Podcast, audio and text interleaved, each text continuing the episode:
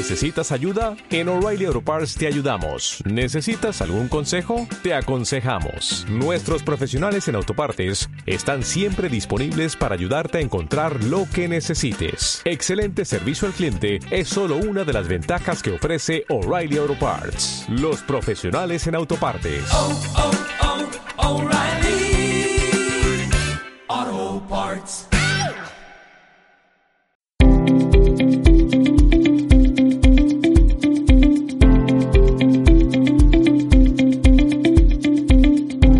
Tripulante 18, el programa de los deportes náuticos. Realización Pera Subirana, dirige y presenta Jaume Soler.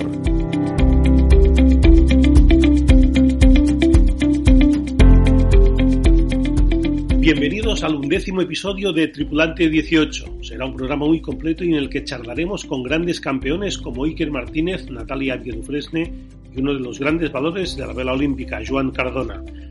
Falta apenas un mes para la celebración del Valencia Boat Show, posiblemente el único salón náutico que se celebre de aquí a final de año. Nos lo contará su director Nacho Gómez. Todo esto y mucho más aquí, en la radio de la náutica. Por cierto, hemos sido nominados a los primos Evox en la categoría de deporte. Si entráis en el Twitter arroba 18 triplante, os contamos cómo acceder al enlace y nos podéis votar hasta el día 20 de septiembre. ¡Comenzamos!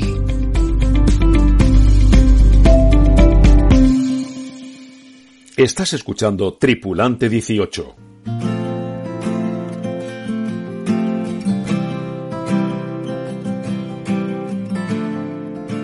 Septiembre es el mes en el que todo acostumbra a volver a la normalidad después de las vacaciones de verano.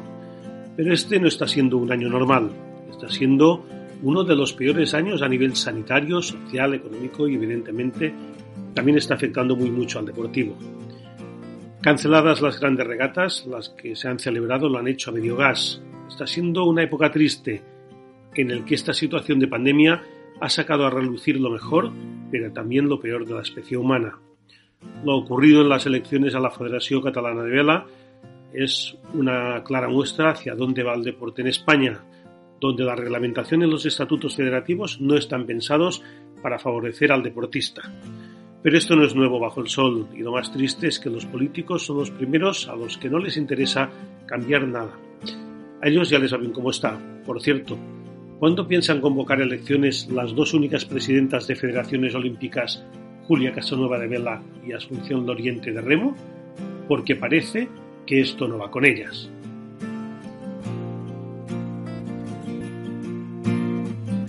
Y a continuación, Pera Subirana nos trae las principales noticias.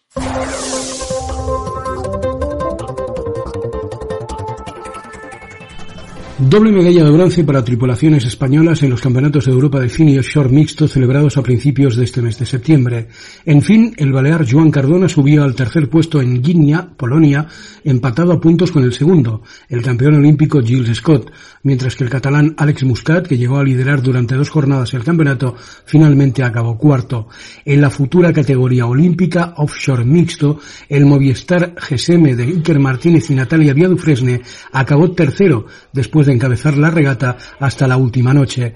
La regata tuvo un recorrido de 330 millas con salida y llegada en Génova, Italia. La Kiel Ergoche ha sido la primera gran prueba olímpica de la temporada tras el confinamiento.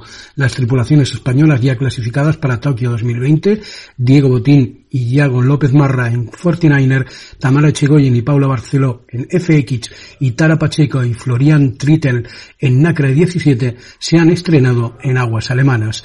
La Christmas Reigns Regata Internacional que se celebrará del 19 al 22 de diciembre en aguas de Palamos Girona ya tiene publicado el anuncio de regatas. Las clases participantes serán fin, láser estándar, láser radial 420 y 470. El brujo de Fede de Linares fue el ganador absoluto de la semana náutica del puerto de Santa María y de la regata Juan de la Cosa. Le acompañaron en el podio el Habibi 2 Kawaii y el D6. Magical, Cachete, Deep Blue 2.0, Chispa Negra, La Kazan, Ocofen y Tutatis Gestilar fueron los vencedores en la 35 edición del Trofeo Príncipe de Asturias en Aguas de Bayona. Un año más se entregaron en el Club Gallego los trofeos nacionales de Vela Terras Gauda. El catalán Pere Crespo se proclamó campeón de España de patín en aguas de la Bahía de Cádiz. En estas mismas aguas, los gallegos Jacobo García y Antonio Ripoll se coronaron campeones de España de 420. La Semana Banca 2020 contará del 5 de septiembre al 29 de noviembre con más de 3.000 participantes en sus distintas categorías de piragüismo, vela, remo y esquináutico. Las sedes de la Semana Banca serán Vigo con seis eventos, La Coruña y Marín con tres, y Sada, Ibarra y Damiño en Ourense con uno. Xavier Torres y su junta directiva han sido elegidos para dirigir la Federación Catalana de Vela durante los próximos cuatro años, tras superar al otro candidato, Jesús Turro, por 39 votos a 31.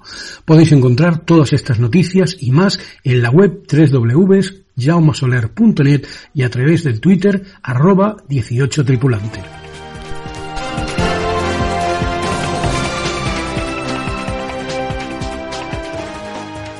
Hola, ¿qué tal? Soy Teresa Zabel, eh, dos veces campeona olímpica de vela en 470, Barcelona 92 y Atlanta 96 y presidenta de la Fundación Ecomar.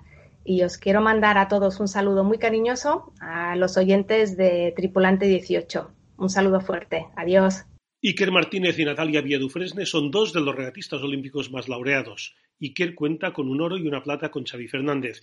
Y Natalia, dos platas, una en la clase Europa y otra en 470 con Sandrazón.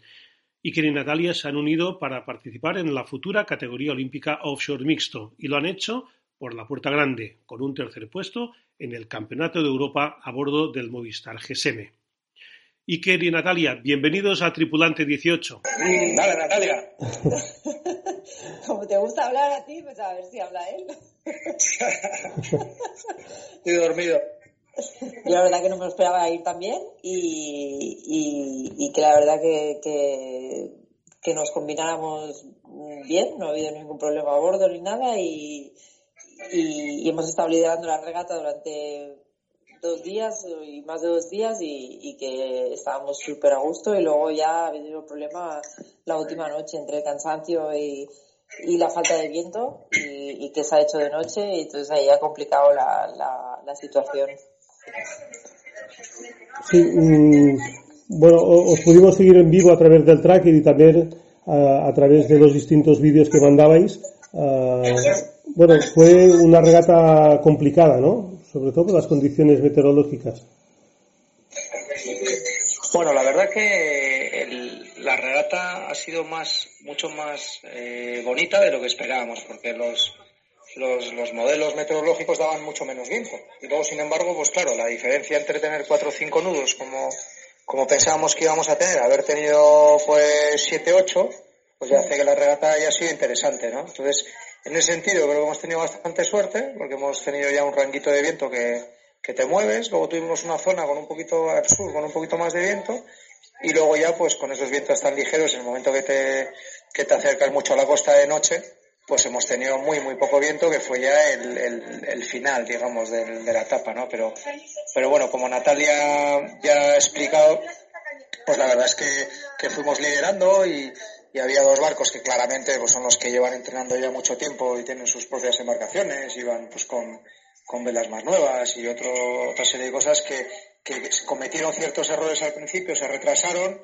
y luego como que les costó pillarnos, ¿no? Y, y en ese final de, en ese final de regata pues fue cuando ya estaban cerca y entonces pues pudieron, pudieron pasarnos, ¿no? La realidad es que, que tanto el uno como el otro nos pasaron por, por sotavento y eso fue pues porque, porque iban un poquito, un poquito más rápido, ¿no? Pero, pero yo lo mismo, igual que Natalia, ¿no? No nos esperábamos ir tan bien, eh, yo creo que, que, hemos disfrutado un montón y, y, bueno, pues la verdad que la experiencia súper positiva, íbamos a, a sacar las conclusiones de dónde estábamos y, y bueno, pues la conclusión ha sido muy positiva.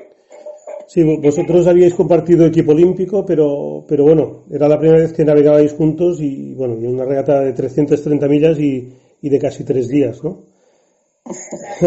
Sí, sí, sí, nos conocíamos eso del equipo, pero no, no habíamos navegado nunca juntos, no, no, no, no, no, la verdad que, que, a mí se me ha pasado rápido y todo. No, hicimos una, un entreno, bueno, como no habíamos ni navegado juntos, nada en este barco, eh, hicimos un, un, entreno que era un, transporte desde Marsella hasta Génova. Mm, y entonces ahí pues pudimos hacer el primer, el primer test de, de ver qué tal. Y, y bueno, la verdad que, que bien, pues todo bien, yo me caí, me hice daño en las costillas, tuvimos que parar, todo esto no lo hemos contado mucho porque claro, como no sabíamos si podíamos después navegar y tal, pero, pero bueno, yo me, fui tomando calmantes y, poco a poco me mejoré un poco la semana que tenía de margen entre que llegamos a Génova y que empezó la regata. Pero, pero mm, la verdad que, que, fue que fue una experiencia y bien, ¿no? ¿no? Poco a poco Iker me iba enseñando mucho porque yo no tenía la experiencia de tenía más de regatear que no de, de, navegación, ¿no? Entonces, pues yo me cuesta, bueno, tengo muchos muchos puntos para mejorar en muchos aspectos y yo lo que podía ofrecer allí era llevar el, llevar el barco, conducir, y entonces él se encargaba mucho más de, de todo lo otro. Y, bueno, nos, nos, combinamos como pudimos y con los recursos que teníamos. Bueno, tú, tú ¿Qué tal estás ahora de la, de la costilla? Bien, ahora. Bueno, ahí voy. Ahí voy. Ahí voy, sigo ahí. Sí. para, para Natalia ha sido la primera experiencia así de, de, regatas de altura. En cambio, tú, Iker, tienes una amplia experiencia en, con cuatro participaciones en la Volvo San Race, una Barcelona Ball Race, pero supongo que regatas como este europeo son muy distintas, ¿no? Sobre todo por la, las distancias entre los barcos, ¿no? Que son, son mínimas, al ser muy poco tiempo. Bueno, sí, evidentemente una regata de tres días pues es diferente a una Barcelona World Race que hicimos nosotros en 94. Pero de alguna manera, eh, yo creo que este año han hecho una pequeña ampliación en donde había tres noches. Y, ya tres noches ya es una regata larga. O sea, no es una regata de tres semanas, pero, pero es una regata larga. Y, y de hecho, yo creo que nosotros pudimos ver claramente que lo que costó pues fue más el, el final, ¿no? Supongo que a nosotros y a todo el mundo. Pero bueno, hay, que, hay que dedicarle y realmente hay que prepararse para una regata larga. Hemos tenido poco viento, esto llega a haber viento duro y probablemente pues el resultado no, no habría sido tan, tan bueno y la impresión no habría sido tan buena, ¿no? Pero, pero bueno, ya, ya es una regata, no, no sabría si llamarla oceánica, pero vamos a llamarla una regata larga. Con tres noches hay que administrarse bien, hay que prepararlo bien, todo tiene que estar en su sitio, hay que comer bien, hay que dormir bien. Y bueno, pues algunas cosas las hemos hecho mejor que otras. En este caso, pues ya somos totalmente conscientes que el descanso, pues no, no lo hemos gestionado de, de la mejor manera o, o, vamos a ponernos que es una de las cosas donde más podríamos mejorar, ¿no? Así como en otras, pues en la elección de velas o, o en la conducción del barco, pues hemos estado a un nivel muy alto y, y estupendo. Pues eh, tal vez el descanso, pues, eh, pues ahí tenemos que mejorar mucho todavía. Sí, se ha hablado mucho de cuál será el barco elegido por la World Sailing para, para los Juegos de París. Uh, yo creo que tú, Iker, ya conocías el L30, pero ¿qué, os ha parecido?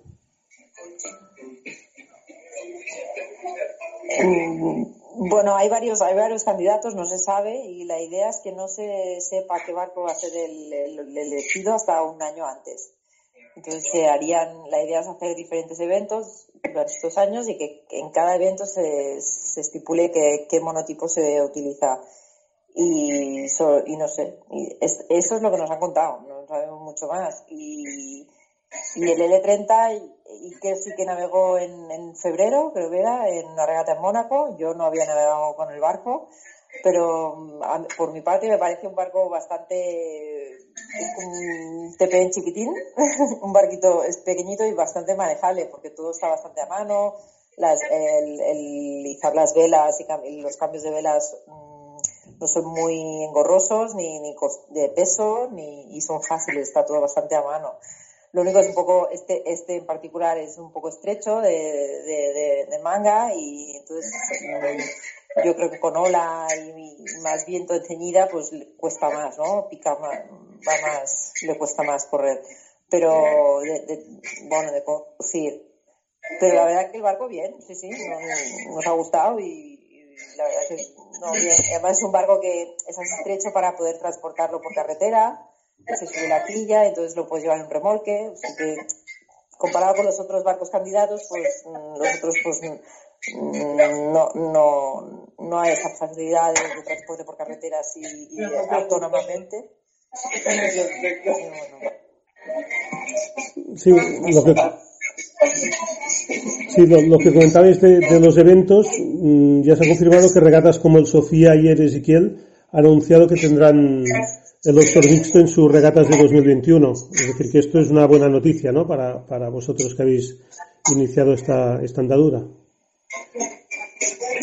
Sí, hombre, sin duda, claro, claro. Es que, es que bueno, también es verdad que con la gran dificultad de los cambios de planes este año, de, pues el retrasar los Juegos Olímpicos y demás, todo esto se ha quedado un poquito como, pues como a mitad camino, porque en realidad este año el Mundial era en octubre y, y el desafío era hacer el Mundial en octubre, en donde ya era un Mundial, en donde la clase ya era olímpica, ¿no? Después de los, de los Juegos de, Japón. Claro, de, repente esto ha cambiado y, no ha sido un Mundial, porque no puede venir todo el mundo, entonces ha sido un europeo y, evidentemente pues es antes que los Juegos Olímpicos. Esto cambia un montón el, panorama, eh, radicalmente, ¿no? Y, bueno, pues entonces eh, las regatas ahora han cogido un poco aquí, las regatas, digamos, eh, potentes, ¿no? O, tradicionales, pues han cogido un poco el toro por los cuernos y han dicho, pues aquí, aquí hay que empezar a hacer algo. Y entonces se han, unido y han dicho, oye, pues vamos a meter esta clase y como hacen falta unos barcos y no sabemos qué barcos, pues los vamos a ofrecer a, a los astilleros y entonces pues empezáis a, aquí a probar, que yo creo que lo han hecho no porque quieran que probemos más barcos, ni mucho menos, simplemente porque a ver de dónde consigues 10 o 20 barcos para navegar. Bueno, pues tendrá que ser algún astillero que diga yo apuesto por ello, eh, los pongo, eh, bueno, pues no sé, crear todo eso es difícil, o sea, el, que se dé el caso de que una clase sin todavía ser olímpica, pues disponga de nueve barcos para poder alquilar, para que la gente pueda navegar, como ha ocurrido aquí, es difícil. Y realmente han hecho un esfuerzo muy grande. Los del E30 y a nosotros nos habría encantado que hubiese sido pues muchísimo mejor con un nivel de acabado en todos los sentidos mejor y con muchas cosas pero ya lo que había ya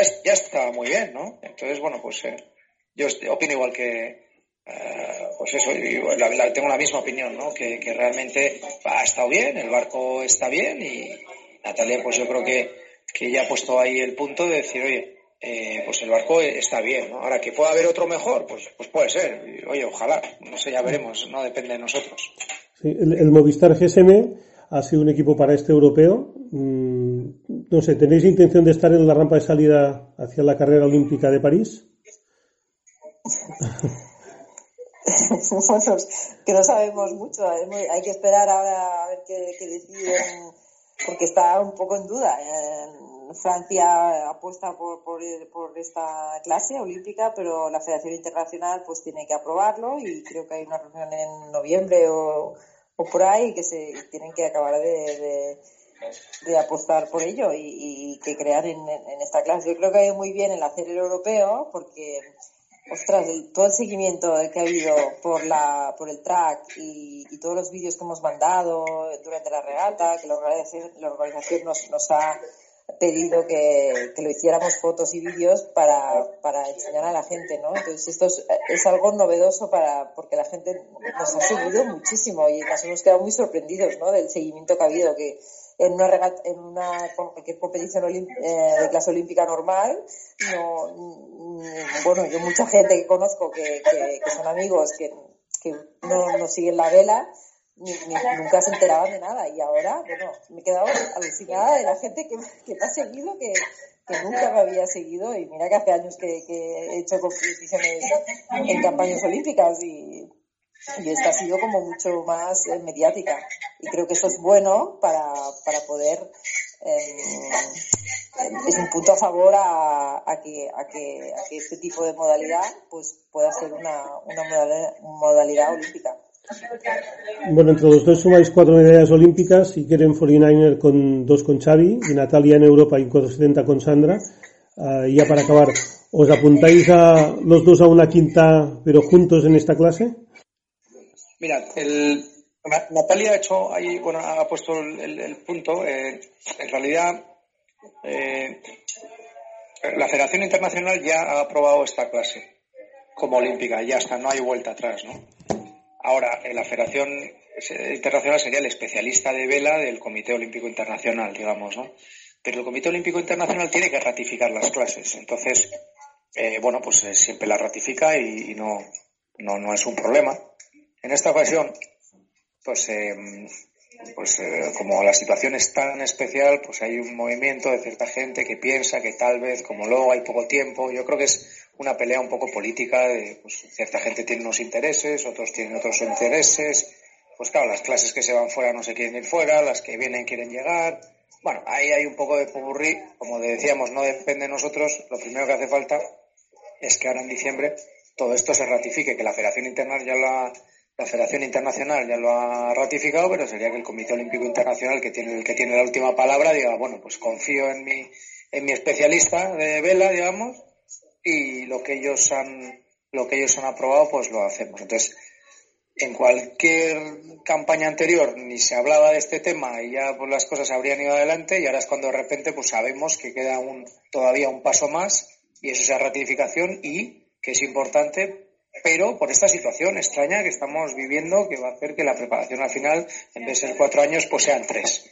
Eso es lo primero que hace falta. A partir de ahí pues ya podremos nosotros si, si eso sale adelante pues ya podremos nosotros el valorar si queremos ir adelante o no, que evidentemente, pues, eh, pues eh, Natalia y Leo, que hemos estado allí con, con Aleix, que nos ha ayudado un montón, pues eh, lo hemos hablado, lo hemos valorado y, bueno, pues la decisión que hemos tomado es que cuando se sepa algo, pues ya nos sentaremos y valoraremos la situación. Ya sé, ya que te encantaría que te dijésemos que sí, y de hecho a mí me encantaría que fuese así, y, pero no, no depende de nosotros ahora mismo y, bueno, pues hace falta primero que la clase sea olímpica, luego que evidentemente pues que, que patrocinadores, federaciones y demás eh, pues apoyen, que todos suponemos que eso sería así y entonces pues ahí se podrán tomar decisiones. Por ahora la verdad que no depende de nosotros. Pues muy bien, lo importante es que ya se ha conseguido un primer éxito. Enhorabuena por este bronce y bueno, esperemos que, bueno, vaya la clase para adelante y, bueno, haya muchos más éxitos a partir de ahora. Muchísimas gracias por, por habernos acompañado. Nada, gracias a ti. y, esperemos que todo sea, siga para adelante y podamos hacer esta campaña. A ver, a ver qué pasa. Veremos a ver, paso a paso, Natalia, recupérate. Los deportes náuticos en Tripulante 18. Y del bronce de Iker y Natalia, otra medalla de bronce, la del Balear, Joan Cardona, que se subió al tercer cajón absoluto del Europeo de Fin y defendió con éxito el título sub-23 en aguas de Gdynia, Polonia. El fin español está en un momento dulce con Joan Cardona y Alex Muscat, que llegó a liderar durante dos días el europeo y en el que finalmente el catalán acabó cuarto.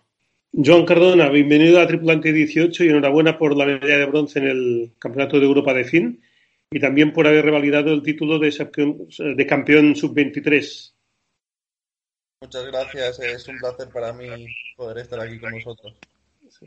Ah, el Europeo de FIN ha sido la primera gran regata de, una clase olímpica después del confinamiento, es decir, que volvíais seis meses después. Para ti la vuelta no, no podía ser mejor, ¿no?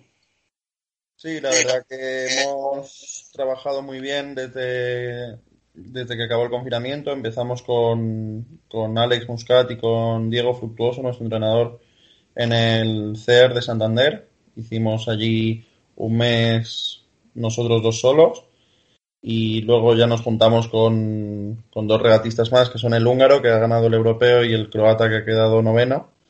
Así que pudimos hacer un muy buen grupo de entreno que, y trabajamos muy duro todo el verano y se ha visto reflejado en este campeonato. Sí, cuando se cancelaron en Sofía, Génova, la Fingal Cup, que además era en, en Sarenal, en la Bahía de Palma, uh, ¿qué se te pasó por la cabeza? Bueno, yo creo que al final veníamos muy rodados y con una mente muy clara de clasificar el país en Génova, pero de repente fue un poco como un shock de la sensación de, bueno, ahora qué va a pasar. Pero bueno, seguimos concentrados, motivados y, y, al final, luego pensándolo un poco más fríamente, creo que a mí siendo joven me beneficia tener un año más, puedo llegar aún mejor preparado y así que pensándolo fríamente creo que me puede venir hasta bien. Sí, bueno, exceptuando sobre todo el primer mes de estado de alarma en que no pudisteis navegar, uh, luego sí habéis ido entrenando tanto en tierra como en el agua. ah, ahora la vuelta a la competición, ¿notasteis a lo mejor una falta de ritmo de competición o, o rápidamente os adaptasteis? Hombre, yo sí que noté un poco la falta de ritmo, pero sobre todo en la primera prueba. Luego ya a partir de la segunda ya empecé otra vez a coger ritmo y lo cogí más rápido de lo que me esperaba. También en Palma, con el grupo este que estuvimos entrenando, estuvimos como haciendo regatas, coach regatas, para llegar un poco mentalizados, eso, ¿no? Eh, con la mente puesta en competición y creo que nos ayudó mucho. Bueno, entre Alex Muscat y tú, en este europeo no habéis soltado el podio hasta el final. Alex llegó a liderar durante dos jornadas, pero bueno, al final se quedó a las puertas del podio, cuarto, mientras que tú fuiste de menos a más y, acabar en esta tercera posición. Además, con lo que comentabas, con un nivel de participantes muy alto. Sí, hombre, para mí ha sido increíble, ¿no? Al final he quedado empatado a puntos con el segundo, con el campeón olímpico Giles Scott. Y, y eso, con, con mi edad y ya estar peleando ahí con, al final con los ídolos para mí de, la clase FIN, porque hasta hace nada pues eran mis ídolos, es increíble. Y como has comentado, el objetivo más importante ahora mismo es el de clasificar a España para los Juegos Olímpicos de Tokio, con lo que supongo que toda la preparación que estáis haciendo pues está puesta sobre todo en esta Fingal Cup que, que en Oporto mmm, esperemos que, que dé el pasaporte olímpico, ¿no? Sí, así es. Ahora mismo solo tenemos la mente puesta en la Fingal Cup de Oporto, que será en mayo del año que viene, de 2021 y ese es el objetivo principal. Sabemos que venimos haciendo muy buen trabajo, tanto Alex como yo, que es muy importante al final por si uno pues no tiene el buen campeonato, saber que tienes al otro que, que también puede conseguir la plaza. Creo que estamos en una muy buena posición y ahora mismo somos un poco la envidia de, del resto de países que quieren clasificar.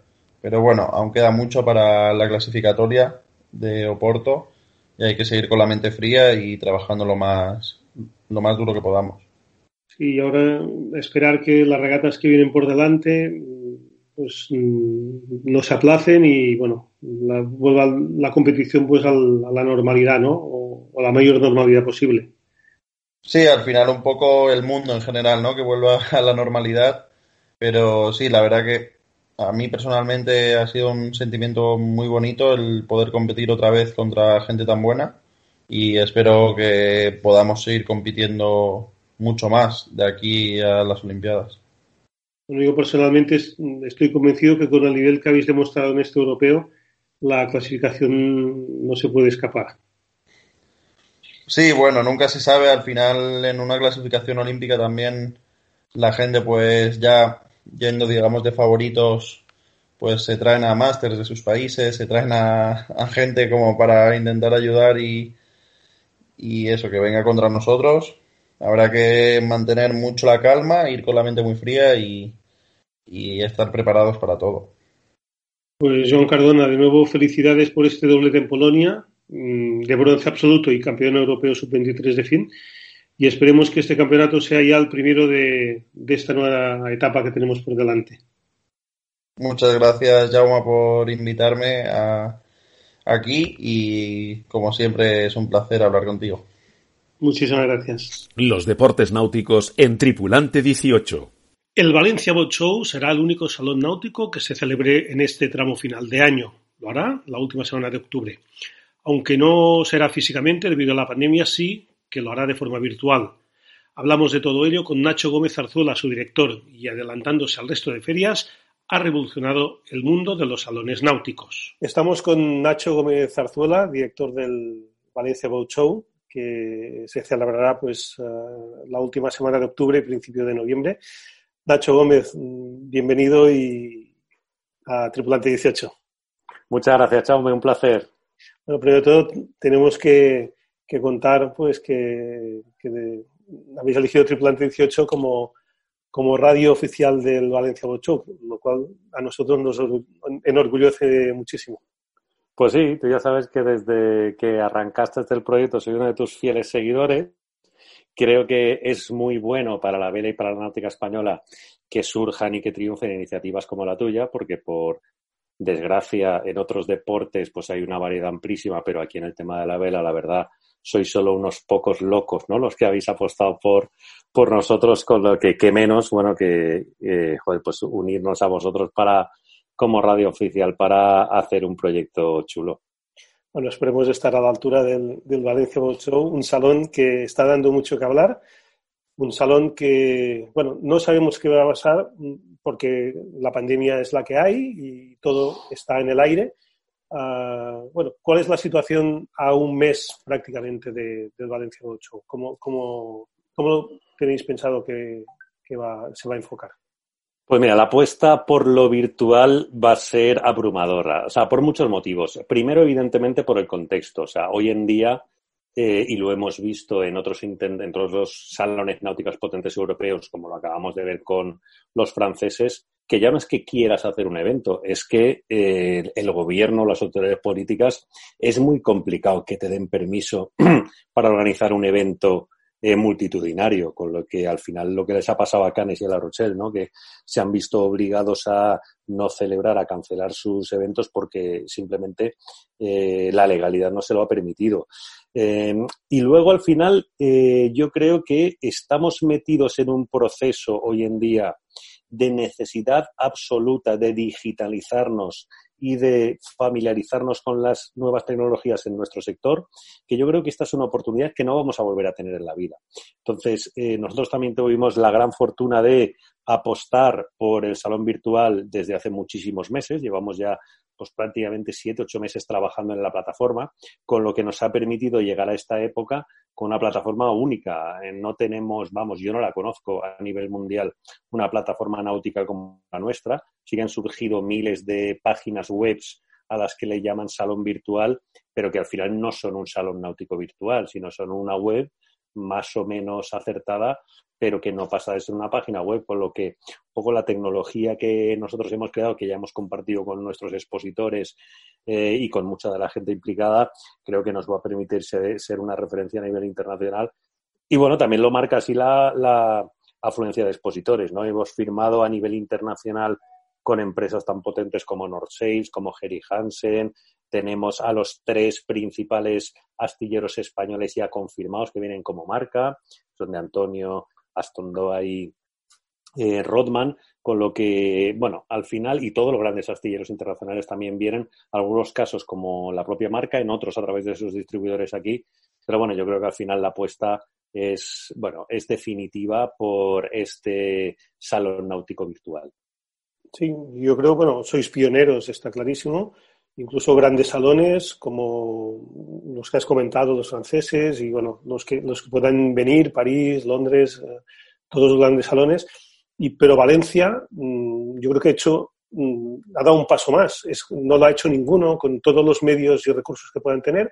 En cambio, Valencia le habéis eh, puesto la imaginación, os habéis adelantado a los acontecimientos, porque, porque bueno, Barcelona dijo que lo, lo suspendía, lo cancelaba definitivamente este año y vosotros ya estabais trabajando en, esta posibilidad, que evidentemente la situación es la que es, y bueno, mm, será el primer salón náutico virtual del mundo y de la historia. Sí, al final como tal sí. Eh, la verdad es que la locura que nos metió en esta apuesta al final nos ha dejado en una posición pues muy chula. Al final estamos viviendo algo muy bonito y al final algo muy desconocido. Lo notamos incluso en las conversaciones con todos los expositores, ¿no? Al final estamos creando algo nuevo. Hemos creado, por ejemplo, un detalle tonto, hemos tenido que crear un documento de especificaciones técnicas de todos los stands para enviar a todos los expositores y que vayan preparando su material con todos los requerimientos técnicos para exponer. Yo creo que al final estamos todos inmersos en ese proceso de aprendizaje, pero que seguro que nos va a llevar. Hombre, imagínate la fe que le tengo yo al proyecto que el salón, la plataforma, la vamos a mantener abierta una vez termine el salón. Yo creo que el salón, el Valencia, el Virtual Valencia Bocho, en este caso, va a ser el inicio de algo que no podemos imaginar dónde puede llegar. O sea, el evento va a durar cinco días, del 28 de octubre al 1 de noviembre, pero posteriormente vamos a mantener abierta la plataforma porque creemos que puede ser muy útil para todos los expositores una vez hacen el esfuerzo de eh, apuntarse para estar en el evento, pues ya tener sus stands abiertos para congregar a todos los aficionados de la náutica que busquen un producto relacionado con, con nosotros a lo largo de todo el año. Y se pueden crear infinidad de cosas a, a lo largo de este año, como microeventos de cualquier tipo, y que, bueno, culminen en la fiesta anual, que sería pues ese Virtual Valencia Balsao del año que viene, y esperemos que acompañado por el, por el salón tradicional también. Y esto ha permitido que, países que nunca hubierais imaginado que pudieran estar en el Valencia Boat Show, pues al final, al final estén presentes, ¿no? Creo que Sri Lanka, sí. países pues más exóticos o muy lejanos, que, a lo mejor no, no, no, hubieran venido, pues, pues van a estar presentes, lo cual eso abre un abanico muy, muy, muy importante para expositores y también para, para posibles clientes y aficionados. Sí, ese ha sido uno de los momentos más eh, sorprendentes del camino. ¿no? Claro, nosotros evidentemente hemos empezado a hacer una publicidad internacional potente en redes sociales, sobre todo en Google Ads, segmentada a públicos de la náutica, aficionados o empresas que se dedican a la, a la náutica, pero sin segmentarla por países, porque al final hay aficionados y potenciales expositores de la náutica eh, por todo el mundo, con lo que es verdad que en países concretos como Italia, como Francia, como Alemania, vamos a hacer cosas mucho más específicas porque, bueno, son eh, auténticos viveros tanto de expresos como de aficionados. Bueno, ese primer lanzamiento mundial lo hicimos sin targetizar y el día que abrimos el correo electrónico y vemos a una empresa de, bueno, tenemos dos, de hecho, con una ya hemos cerrado y con otra estamos acabando conversaciones que supongo que se conocerán entre ellos, porque si no tampoco me lo explico. Los dos empresas de Sri Lanka que nos, nos confirmaban como expositores, la verdad que fue un subidón. Entonces, bueno, eso estamos, tú imagínate, China, por ejemplo, o sea, ahora la plataforma la vamos a hacer en inglés y en español. Eh, tenemos la posibilidad de hacerla en cualquier otro idioma, francés, italiano, alemán, pero por ejemplo China es un mercado apasionante, o sea, y, la, y la posibilidad tecnológica de hacer la plataforma en chino no es tan complicada, con lo que imagínate el melón que podremos abrir si China o la India, por ejemplo, que es el país más emergente que hoy en día en el mundo, Indonesia. Tenemos ahí unas posibilidades tremendas que estamos solo acabando, eh, empezando a, a, abrir, ¿no? A, a, empezando a experimentar. Sí, porque aquí al final mmm, cualquier persona podrá visitar el barco mmm, prácticamente como si estuviera dentro, evidentemente no es lo mismo porque no puedes tocarlo, pero bueno, prácticamente en contacto sí. directo con el comercial y, y, poder ver el producto eh, casi in situ desde el salón de su casa. Y, claro. Igual que, que la otra persona que estará trabajando pues desde su astillero o desde su oficina.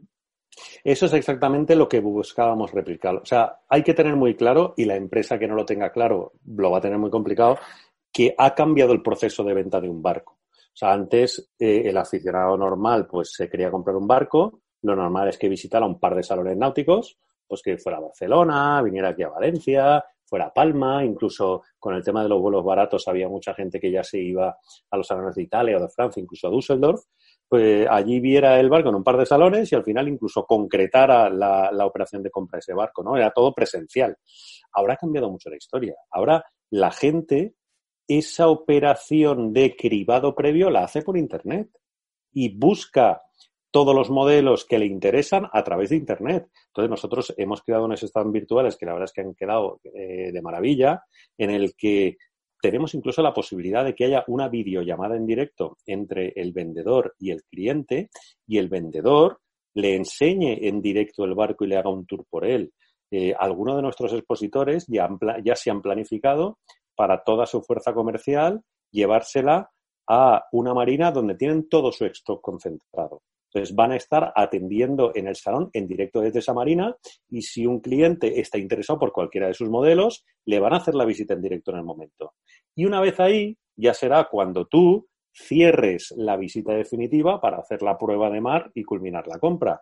Pero ahora digamos que el trayecto comercial ha cambiado mucho y toda esa fase previa antes de concertar esa visita para hacer la prueba de navegación y ya decidir si te quedas con él, ya es totalmente virtual. Y ahí estamos. Yo creo que esa es una de las cosas que mejor va a funcionar de, de esta plataforma virtual, la generación de esas últimas visitas para confirmar las compras de los barcos. Una cosa muy importante, todo con tecnología valenciana. Sí, eso la verdad. Esa ha sido la clave del proyecto. O sea, nosotros tuvimos la suerte de que el año pasado entró como patrocinador del Valencia Boat Show una empresa con la que yo tenía muy buena relación personal además, el grupo Alfatec, que es una TIC valenciana, que tiene, bueno, factura veintipico millones de euros al año, tiene 600 empleados, al final es una empresa potente. Entonces, eh, el año pasado vinieron porque uno de sus negocios es que eh, hacen el software, las aplicaciones informáticas, para gran parte de las autoridades portuarias de este país. No sé si hay, pues creo que tienen más del 50%, ¿no? Del sistema informático que lo han creado ellos. Entonces crearon una, pues una convención allí con todos sus clientes y tal y cual en el marco del salón.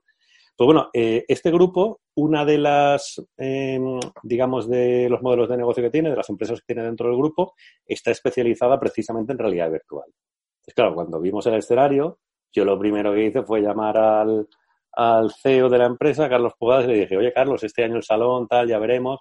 Dice, del físico ni me hables. Porque, me dice, yo le he dicho a toda mi gente que hasta diciembre o hasta que no encontremos una vacuna, todo el mundo debe trabajar le dije, bueno, ¿y la, cómo verías crear eh, un salón virtual?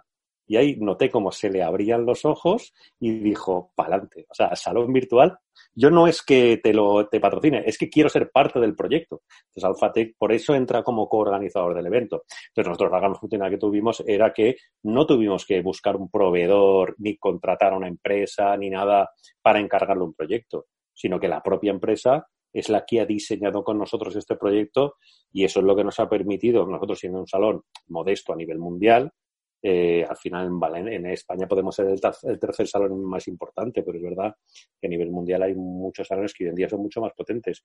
Pues esto, esta combinación de casualidades es la que nos ha permitido tener un producto que lo lógico era, sería que lo tuviese un salón mucho más grande y con mucho más recursos. Pues muy bien, yo creo que ya se ha contado todo. No sé si nos ha quedado algo por el tintero, eh, en el tintero a, apenas un mes para el estreno de este Virtual Valencia Boat Show. Yo le diría a la, gente que esté muy atenta al día a día y a la agenda del evento, porque entre otras cosas, eh, entre miles de cosas que vamos a hacer, vamos a tener una exposición de pintura de Guillermo Altadil, que ya sabéis que está como loco ahora pintando en velas antiguas de Copa América y la verdad es que lo hace de maravilla. A mí me tiene alucinado. Vamos a tener exposiciones de fotos con los mejores fotógrafos, todos amigos nuestros ya de, españoles de la actualidad, con los profesionales. Eh, y una de las grandes atractivos que van a tener, pues algo nos vamos a inventar día a día con Tripulante 18, ¿verdad? Para juntar a todos los aficionados allí en todos los días de salón.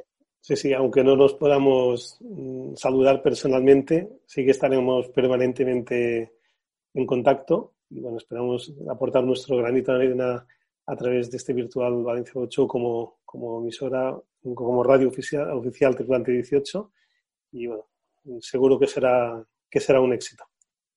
Seguro que sí. Los deportes náuticos en Tripulante 18. Este pasado mes de agosto, en nuestro podcast, junto a su director y presentador, Jaume Solé, fueron protagonistas en el programa de Onda Cero Vigo, Navegando Galicia. Jaume Solé fue entrevistado por el periodista Juan Caballero. En la charla, Jaume nos cuenta cómo se inició, cómo se lleva a cabo y, en definitiva, los entresijos y curiosidades del programa que estáis escuchando, Tripulante 18.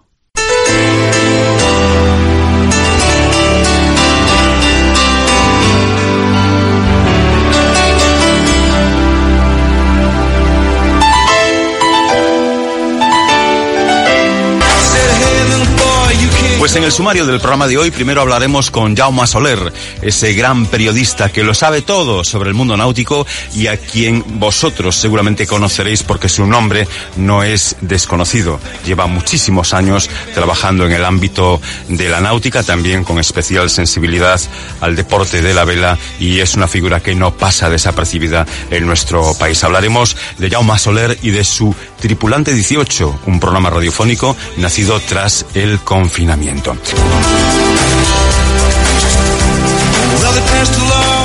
Decíamos que si hay alguien que sabe del deporte de la náutica en nuestro país, especialmente en el de la vela, ese es Jauma Soler. Jauma, muy buenos días. Hola, buenos días, Juan. ¿Cómo estás? Encantado, además feliz de, poder contertuliar contigo a través de, las ondas de radiofónicas, ¿no? Que ya no solo son las ondas de la mar, sino que también son las ondas radiofónicas. Oye, cuéntanos, ¿cómo nace Tripulante 18? ¿Qué es lo que te motivó a, dar el paso de arrancar con un, estupendo programa de radio? Bueno, era un tema que hacía tiempo que tenía en la cabeza, el hacer un programa de radio náutica, porque bueno, yo, yo empecé en el mundo de la radio, en realidad. Dentro del mundo del periodismo lo primero que hice fue radio, en Palamos, en Radio Palamos, y bueno, a partir de ahí pues fui estando en, en distintas emisoras y todo el tema, luego ya pasé a prensa escrita y luego todo lo que vino después de, de gabinetes de prensa y, y un poco todo, ¿no? Pero la radio siempre la he llevado dentro, porque es lo que me ayudó pues a entrar en todo este mundo del periodismo. Y, pero hacía muchos años que no hacía radio, hacía colaboraciones puntuales, pues eso, entrevistas o cuando me llamaban, o lo que, un poco esto. Pero tenía el gusanito aquel dentro, ¿no? Pero nunca se daba la, la oportunidad por tiempo, por, por logística, un poco por todo, ¿no? Pero bueno, llegó el confinamiento, el dicho del confinamiento, y, y por desgracia todos tuvimos un poco más de tiempo, ya sin viajar, sin poder viajar, sin poder hacer muchas cosas, ¿no? Y digo, aquí tengo que hacer alguna cosa porque, porque, y se, se me vino a la cabeza pues esto, el proyecto este que tenía en mente, que nunca me había planteado hacerlo en serio, y, y llamé a un compañero, Pera Subirana, un antiguo compañero, eh, había estado en Radio Nacional de España también, y, y le propuse pues pues eso, dije, mira, tengo en la cabeza pues me gustaría hacer un programa de radio, pues un magazine, una especie de magazine, una cosa, algo, algo, algo, ¿no? Algo distinto. Y me dijo, ah, bueno, pues mira, si quieres lo intentamos y, y lo echamos para adelante. Y, y mira, y así empezó un poco todo al principio del confinamiento y el día 10 de abril pues pues conseguimos sacar el primer número. En realidad el primer episodio, el primer programa tenía que haber sido un, un episodio cero porque bueno, lo hicimos un poco o sea, sin saber un poco dónde íbamos, pero al final dijimos, va, lo, lo vamos a, a meter en antena, lo vamos a poner en internet, a ver qué tal es la reacción, y la reacción fue muy buena, y bueno, y hasta ahora que ya llevamos prácticamente 10 programas. Oye, ¿y cómo se te ocurre eh, el nombre del programa, el Tripulante 18? ¿Por qué lo llamas así? Mira, Tripulante 18, bueno, la, la gente de la vela, casi todos lo sabrán, es- era el, el, el- ahora ya no, porque claro, con los barcos de Copa América actuales, ir de invitado puede ser muy peligroso. Un poco complicado, sí. Pero en aquellos Copa América, pues de, de, de nuestra época, de- del principio, ¿no? De los años 80, 90, ah, incluso en la Copa América de Valencia, que fue la última, pues había una posición que era el tripulante 18, había 17 tripulantes que, que iban en el barco, y un 18 que era un invitado. Y este invitado, pues es una persona que evidentemente un privilegiado, porque iba en la popa del barco, no podía salir de, de- de- un espacio, evidentemente, no podía hacer nada, no podía hablar con nadie, no podía tocar nada, pues evidentemente podía ser peligroso, ni podía dar instrucciones, ¿no? No podía actuar de táctico, ni de estratega, ni de nada, sino que era un observador y, y oía todo. Evidentemente formaba parte del equipo porque oía todo sin poder participar, pero lo oía y lo veía todo. Y es un poco esto, esta figura del tripulante 18. Luego, pues en, en una columna de ABC que, que tengo todos los meses en el suplemento de náutica, le puse este nombre de tripulante 18 como, observador. Y bueno, y ahí pues se quedó el nombre este y el programa que nombre poníamos, Onda Náutica, Radio Vela, o sea, un nombre así que podrían ser un poco más, eh, ¿sabes?, Mm, más normales. Pero dije, no, tripulante 18, porque también me gusta mucho escuchar la radio, escuchar programas, escuchar eh, muchos podcasts, ¿no? Y muchos pues tienen pro- nombres muy concretos de un tema en concreto y, y así nace un poco de Tripulante 18. ¿Cuál, cuál es el guion del programa? ¿Cuál es el guion de Tripulante 18? Bueno, el, el, el guion siempre es, es parecido. Es un programa magazine, mm, primero de todo, eh, que entra un poco de todo. Es un poco cajón desastre en el sentido de que, de que podemos variar un poco el, el, tipo de temas que vamos a tratar, ¿no? Pero bueno, un poco la estructura es un- una presentación, una editorial, un poco de opinión o de actualidad, unas noticias, eh, eh, que, bueno, que lo hace Pera Subirana, que lo hizo en Radio Nacional mucho tiempo y la verdad que lo hace muy bien. Eh, luego tenemos eh, dos o tres temas centrales, que depende, puede ser una entrevista, puede ser un reportaje, puede ser pues un, un tema así variado, un, eh, hemos hecho pues durante el confinamiento hemos eh, unido sinergias pues por ejemplo con el equipo de Mercedes-Benz que hacían unas charlas en las que fueron Luis Doreste, Domingo Manrique, David Vera, am, Roberto Molina, bueno, y, y- y, bueno, digamos muchas sinergias y aprovechamos también este material, ¿no? Que, que, bueno, a lo mejor lo había visto un número limitado de gente y aquí damos la oportunidad pues que lo escuchara mucha más gente. Y, y es un poco esto. Luego tenemos un, una opinión, la, como una columna de opinión, un, que vamos variando todos los programas, pues lo hace un, periodista habitualmente, un compañero de, del mundo de la náutica, y, y, es el que, el que, bueno, da su opinión. Y ahora en verano, pues el, tenemos un cierre, y como es un magazine, pues intentamos que, que que como hay regatistas cantantes en un pues, sí. pues pues la verdad se me ocurrió digo ay por qué no le, le, pedimos pues a estos cuatro o cinco regatistas cantantes que algunos son buenos ¿no? son buenos Porque yo, nosotros tenemos bueno a Ramón del Castillo que, que, que, fue representante de España en Eurovisión claro sí Pero sí, bueno, sí. pues se lo dije a Luis Martínez Oreste que tiene, bueno, tiene dos grupos de música, uno de versiones y uno propio de, de canciones propias, y me dijo, ah, no, no, claro, sin problema. Y luego también hablé con Jaime Anglada, Sí, que canta sí, con sí. Carolina Cerezuela, eh, que también era regatista, bueno, es regatista, navegaba en el camp también, y también, ah, sí, sin problema. Ahora también he hablado con, con, hablé con, con Luis Más, que estuvo en Operación Triunfo, también, y bueno, y, y así estamos un poco, ¿no? Eh, y bueno, también para cerrar un poco y ahora en verano, ¿no? Un tipo magazine de verano. Luego en invierno tenemos que inventar otro cierre de, programa, ¿no? Pero es más que nada un magazine, una cosa abierta y, bueno, que aparte de información, pues también pueda tener opinión y, bueno, puede tener un poco también una parte más lúdica, ¿no? O de información. Un poco, un poco de todo. Un cajón desastre, Un cajón ¿no? desastre. Oye, a los, a los Doreste parece que esto le va en los genes, ¿no? Porque siguen la saga de, de, de estar ahí en la música, ¿no? Yo he visto por ahí algún Sí. solo de guitarra.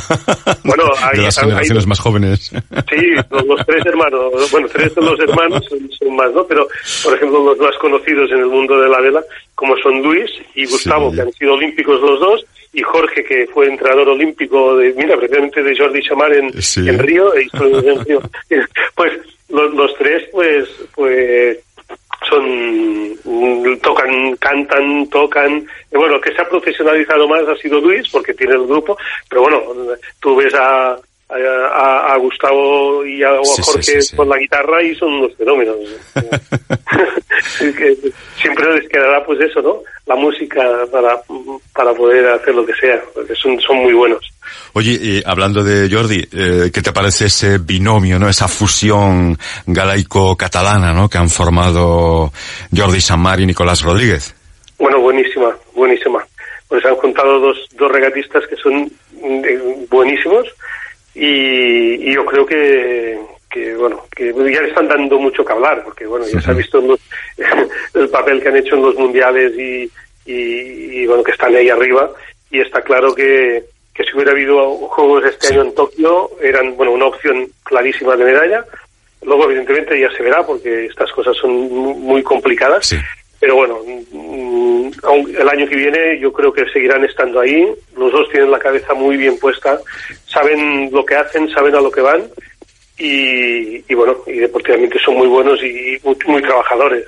Que y se han unido pues eso.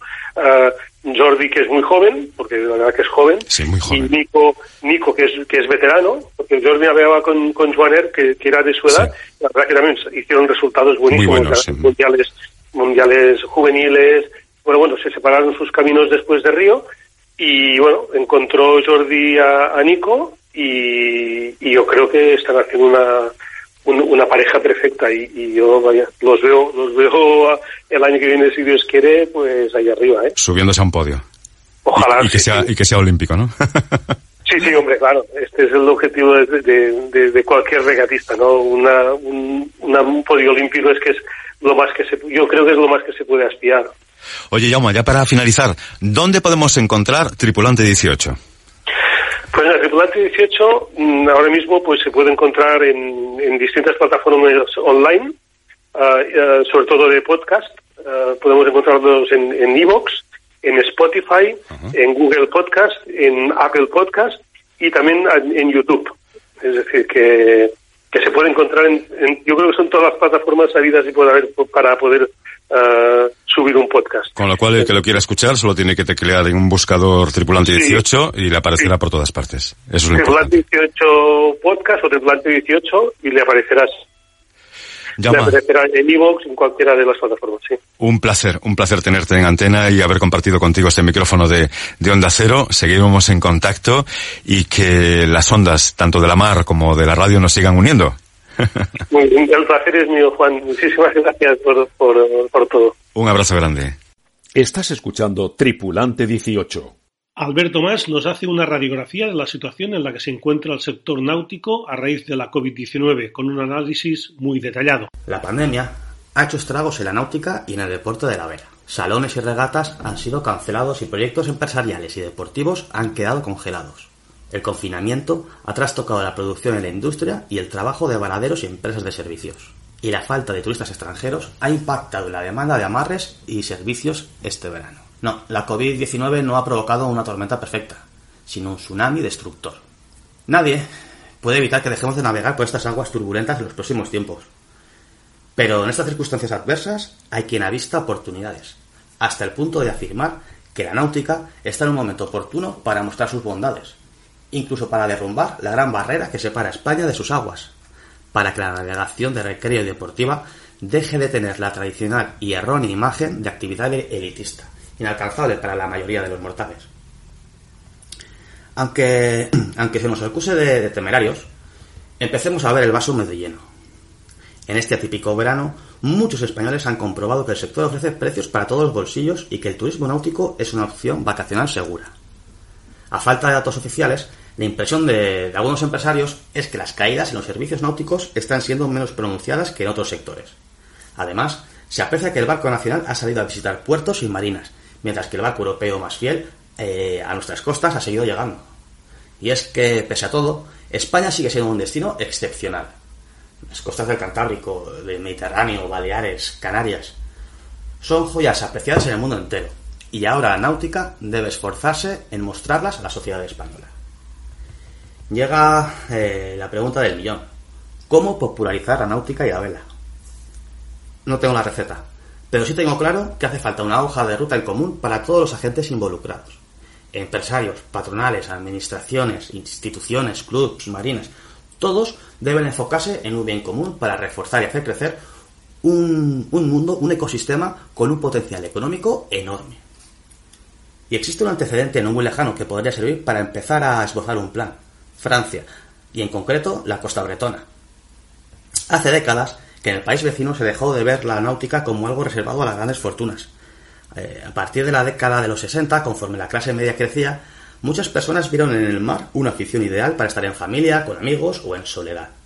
Poco importaba el tipo de embarcación o la eslora, lo importante era dejar de pisar tierra firme con cualquier cosa que flotara. Esa afición fue generando con el, con el tiempo una industria cada vez más grande y especializada. La aparición de los nuevos héroes del mar hombres y mujeres que, soltaban amarras para protagonizar grandes gestas, supuso la cuadratura del círculo. Hoy, Francia cuenta con regatas y regatistas de talla mundial, que necesitan barcos cada vez más radicales y veloces, lo que ha aprovechado por la industria para llevar a cabo un desarrollo tecnológico e innovador extraordinario. Esas aventuras son además seguidas por una legión de aficionados, que consumen tanto la competición en sí como la vida a bordo de los navegantes. Esto esto despierta el interés de los patrocinadores, porque el retorno acaba siendo mayor a la inversión realizada. Y a más afición, mayor demanda para la industria, mayores ganancias para todos. Y quiero seguir viendo el vaso medio lleno, porque en España ya tenemos muchos de los ingredientes necesarios, por no decir todos, y nos sobra el talento. Tenemos arquitectos e ingenieros navales reclutados por equipos de Copa América y astilleros donde se construyen barcos ganadores de competiciones internacionales. Tenemos algunos de los regatistas más cotizados del planeta y otros a los que solo la falta de presupuesto les impide armar proyectos deportivos de primer nivel. Tenemos instalaciones náuticas y unos servicios reconocidos a nivel internacional. Tenemos una industria cada, vez más especializada y profesional. Y tenemos un mercado con ganas de expandirse, como muestran los datos más recientes de la Asociación Nacional de Empresas Náuticas, con un incremento moderado de las matriculaciones de embarcaciones de recreo este verano, del 6,7% solo en el mes de agosto. Hace falta que todos los protagonistas del sector compartan la misma visión. Hace falta hacer sencilla la náutica y la navegación, sin tantas trabas burocráticas eh, y, fiscales. Hace falta una estrategia de promoción y comunicación a través de todo tipo de canales. Hace falta gente cualificada en todos los campos con nuevas ideas para presentar eventos, productos y servicios. La lista de trabajos por hacer para conseguir el objetivo de popularizar y enriquecer la náutica de recreo, la vela deportiva y los deportes acuáticos es inmensa y esta solo se irá completando con actitud y buen hacer. ¿Se conseguirá algún día? Solo sé que para empezar hay que ver el vaso medio lleno. Y con la opinión de Alberto Más, llegamos al final del undécimo Tripulante 18, en el que hemos charlado con los protagonistas de los dos bronces europeos conseguidos este mes de septiembre, Iker Martínez y Natalia Viedo Fresne en offshore mixto y Joan Cardona en fin. También hemos hablado con Nacho Gómez Arzuela, que nos ha contado la última hora del Valencia Bot Show, que este año se virtualiza, y nos hemos dado un baño de autoestima reproduciendo la entrevista que nos hizo Juan Caballero en Onda Cero para hablar del podcast Tripulante 18. Y siendo este el último programa de verano, lo cerraremos como hemos hecho en los anteriores, con la música de un regatista cantante. En este caso nos la trae Ramón del Castillo con el tema Para llenarme de ti, con el que representó a España en el Festival de Eurovisión de 2004. Hasta pronto, navegantes. Con el sonido de las olas rompiendo en el norte de Gran Canaria, les mando un saludo gigante a todos mis amigos de Tripulante 18 y en especial a Jaume Soler. Mi nombre es Ramón del Castillo y fui representante de España en Eurovisión 2004, además de ser orgulloso hermano de Rafael y Gustavo del Castillo.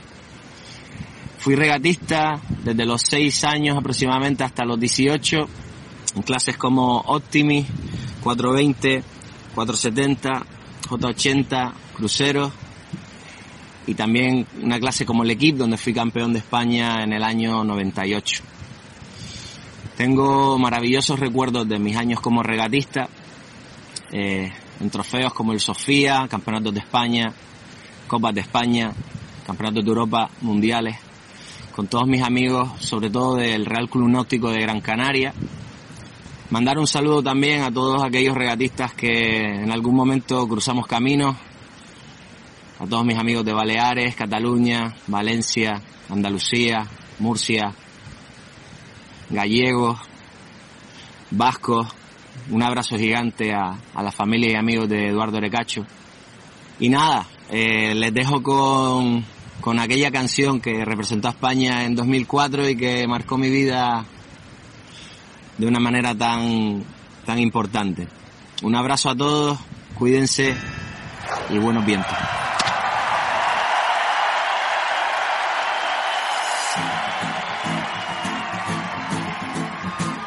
Se quedó llorando, llorando su pena. Y bien sabe que es por ti su condena. Yo la quise tanto, era la sangre en mis venas saber que eran de otros unas llenas. De tanto amor y su dolor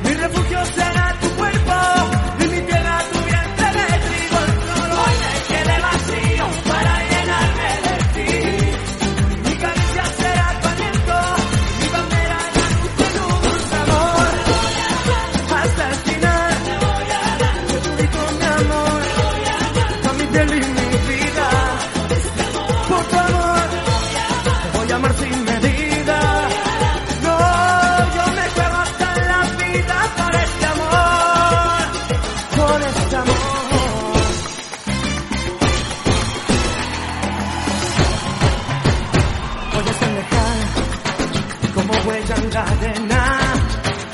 Si recuerdo sabe a sal de ayer va buena.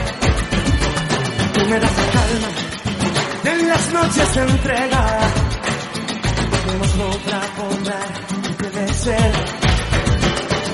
El amor y su dolor hay un lamento que me fuego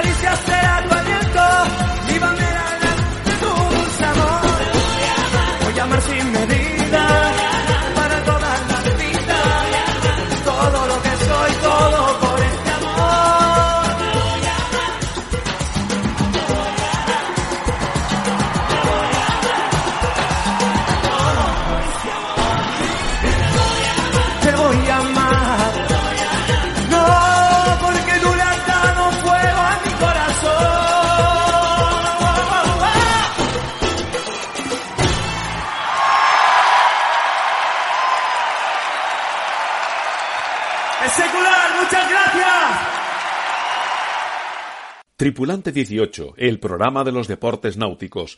Realización Pera Subirana. Dirige y presenta Jauma Soler. O'Reilly Auto Parts puede ayudarte a encontrar un taller mecánico cerca de ti. Para más información, llama a tu tienda O'Reilly Auto Parts o visita oreillyauto.com.